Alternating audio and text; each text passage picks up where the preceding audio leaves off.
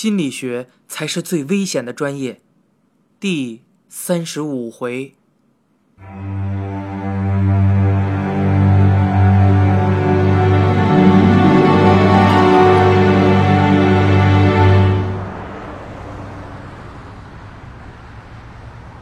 后来大概过了半年时间，督导下班回家的路上被一个陌生女人叫住。他说他有些事情想和督导聊几句，不知道他能不能跟他去一个地方。督导心想：现在站街女揽客，都这么大胆了吗？督导赶紧摇头说他没时间。这陌生女人依旧拦住他，说只要一会儿就好。督导心中不忿，操，这绝对还是最便宜的那种。别的不说，你先给我说清楚什么叫一会儿就好啊！陌生女人见督导死活不去，叹了口气，终于说道：“我是想聊聊某某的事儿。”督导一听，某某是嫌疑人名字的后两个字儿。能说出这个名字的，肯定是嫌疑人有关的人，而且把姓儿省略，只叫名字，说明他们关系很密切。再一打量这个女人，大概五六十岁，大晚上戴着墨镜，有点奇怪。督导心中突然冒出一个念头，不由得打了个哆嗦。他挣扎了一下，最终还是跟女人走了。女人把他领到一处出租房，家具没几件，感觉根本不是长期住人的地方。女人让督导坐在空荡荡的木板床上，说：“医生，真不好意思，没有什么可招待的。”督导想了想，问了一个试探性的问题：“呃，那之后，你一直住在这儿？”女人摘掉墨镜，说道：“也不是一直住在这儿，换了好几个地方了，现在也不住了，只是今天用一下。”督导点点头，没再主动问问题。女人说：“我给您讲个故事吧。”督导不知道哪根筋抽了，突然插嘴问他。您到底是活人还是死人？女人说：“我是个死人。”督导低头颤颤巍巍的点上了一支烟，表示自己明白了，请他讲下去。那一天的经历，督导在叙述的时候有一个形容，他说：“那是他经历过的。”最具魔幻色彩的一个晚上。下面就是这个女人那天所讲的故事。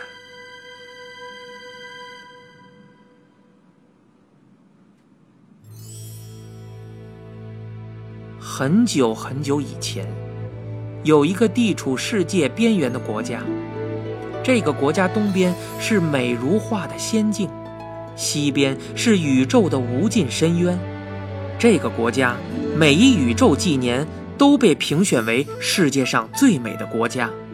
为什么呢？因为这个国家没有垃圾，它的旁边紧挨着无尽深渊，有什么垃圾往里一扔就消失不见了。这个国家也没有墓地，人快要死的时候就自己走到深渊里，再也不回来。甚至连犯罪的都没有，因为人只要一动歪念头，就会被放逐到深渊里。所以，能留在这个国家的，都是美好的东西。这个国家，我们叫它仙境国。仙境国没有国王，只有年轻的王子和老的王后。国王去了深渊以后。王后就把王子扶持成新的国王了，但人民还是习惯的称他为双鱼王子。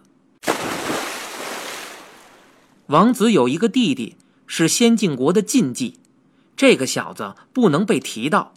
他是唯一一个可以穿梭于仙境和深渊之间的人，他会把深渊的消息带回人间。他的能量来自于人民的话语，只要有人谈论他，他就有了穿梭的能量。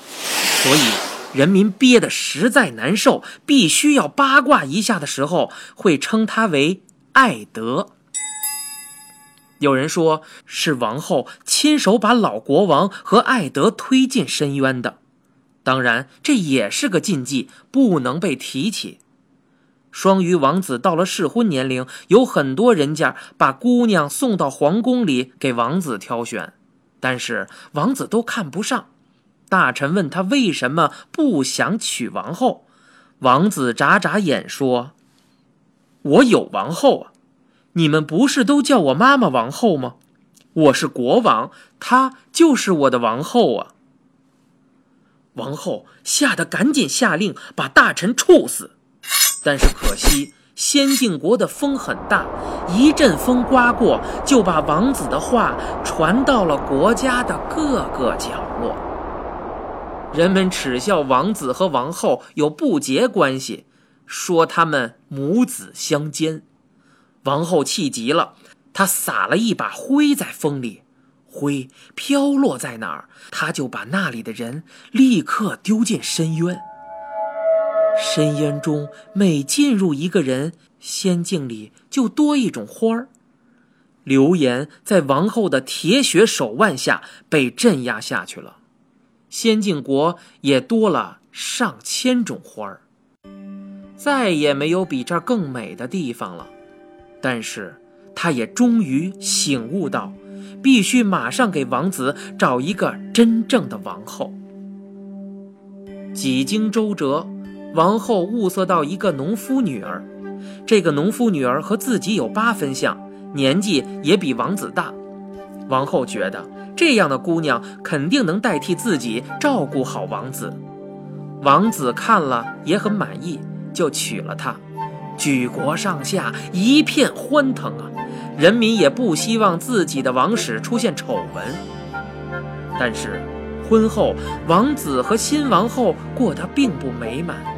王子觉得新王后没办法像他妈妈一样照顾他，新王后觉得自己根本不像嫁了个老公，就像找了个儿子一样，除了有点钱还不错。于是，流言又开始在仙境国传播，他们说新王后不过是个摆设，王子每天晚上都去老王后的卧室睡觉。老王后和上次一样，开始把他的人民丢进深渊，全国人被他丢进去一半儿啊！仙境国已然变成了全宇宙鲜花最多的地方，每个人身上都被花粉熏得香喷喷的。但是这样也无法阻止事情变坏。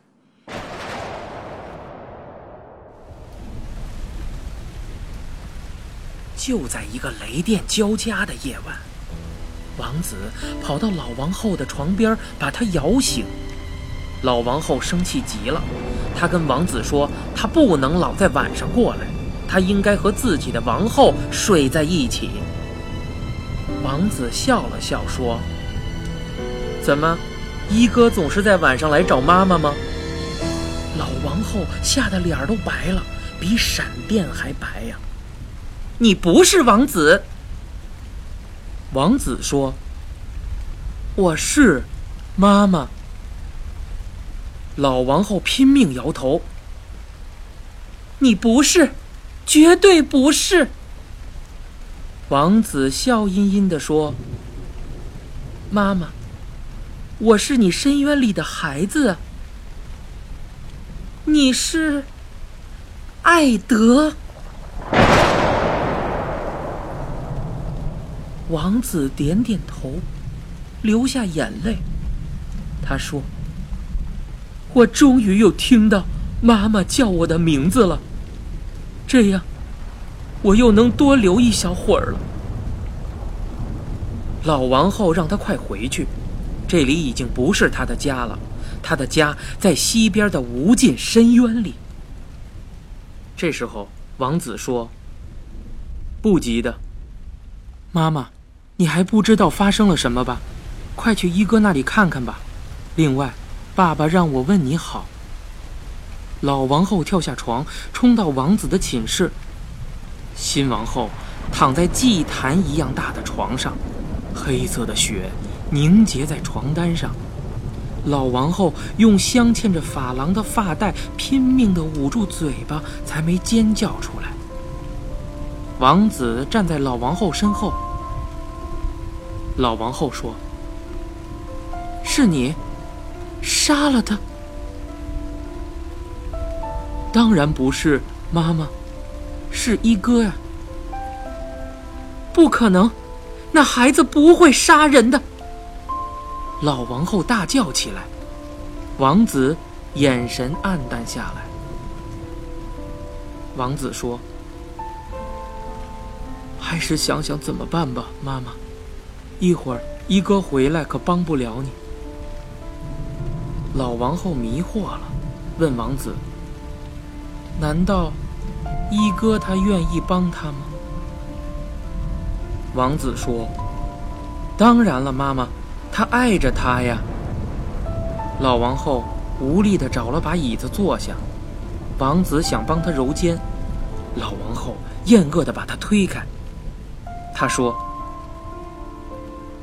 能有什么办法？就说是我杀的吧。”王子说。不行啊，妈妈，新王后没有罪，你不能杀她。临时定罪也来不及了。我们只要走出这扇门，风就知道了。这个国家的风还是这么不友好。另外，妈妈，你太强势了。这个国家没有一个人信服一哥，人们只会说，王子的妈妈又帮他顶罪了。其实。所有的事儿都是王子干的。老王后的头痛病又犯了，她一边皱眉一边说道：“唉，那又能怎样？”王子想帮她揉揉，但抬起的手犹豫了一下，又放下了。王子说：“就说是我干的吧。”老王后看看艾德，他的脸和一哥一模一样，他有些恍惚。不，我不能让我的一哥坠入深渊。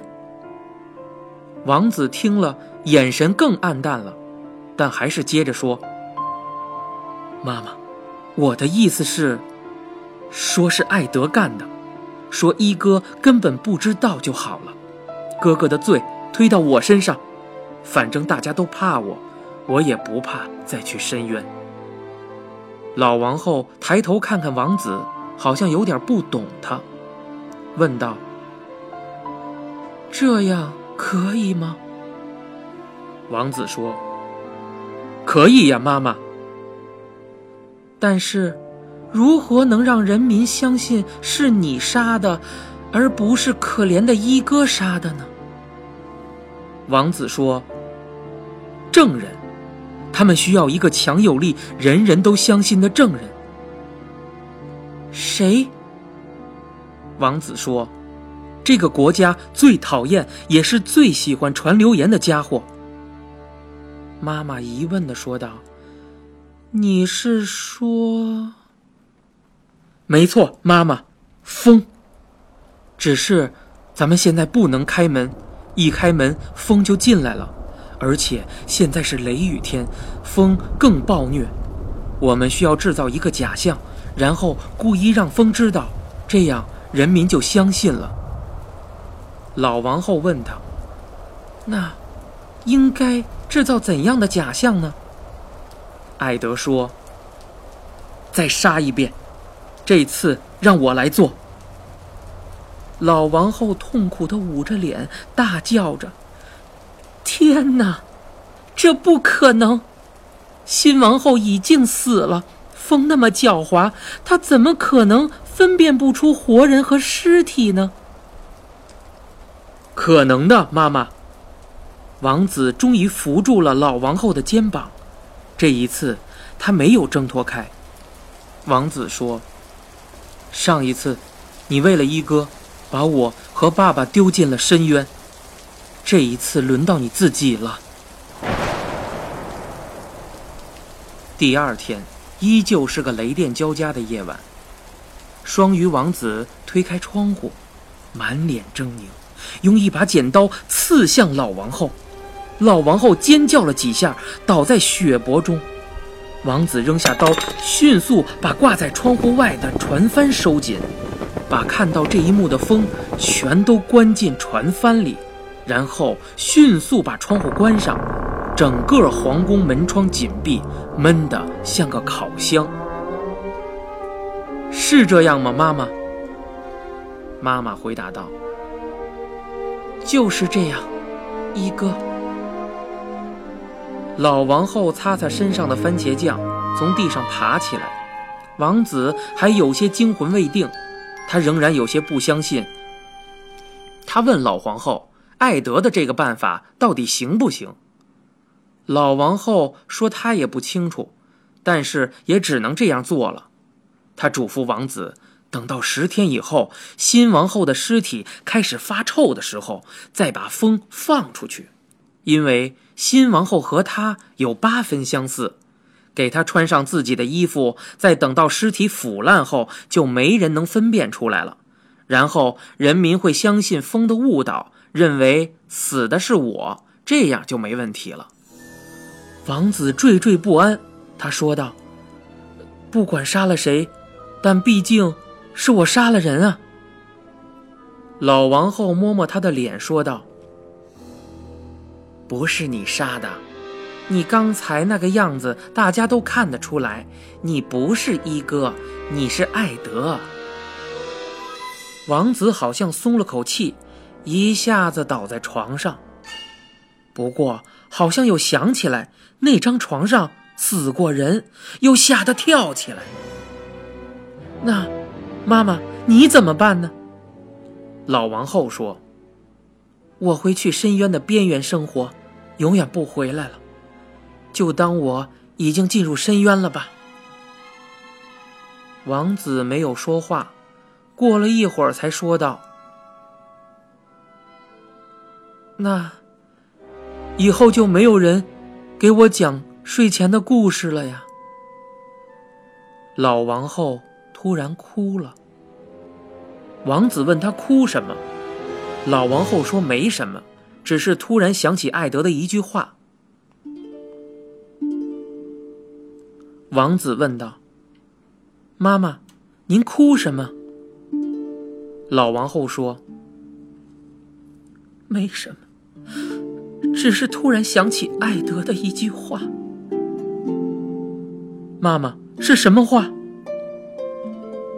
老王后说：“昨天。”昨天艾德法力不支，不得不回到深渊的时候，我问了艾德一个问题。我问他有没有责怪我。王子好奇的问道：“那他是怎么说的？”他说：“怪，但是我是他的妈妈，责怪之后，但是。”你是我的妈妈，责怪之后，仍然忍不住爱你。就这样，十天之后，新王后的尸体被发现，风也卷挟着假消息传遍整个仙境国。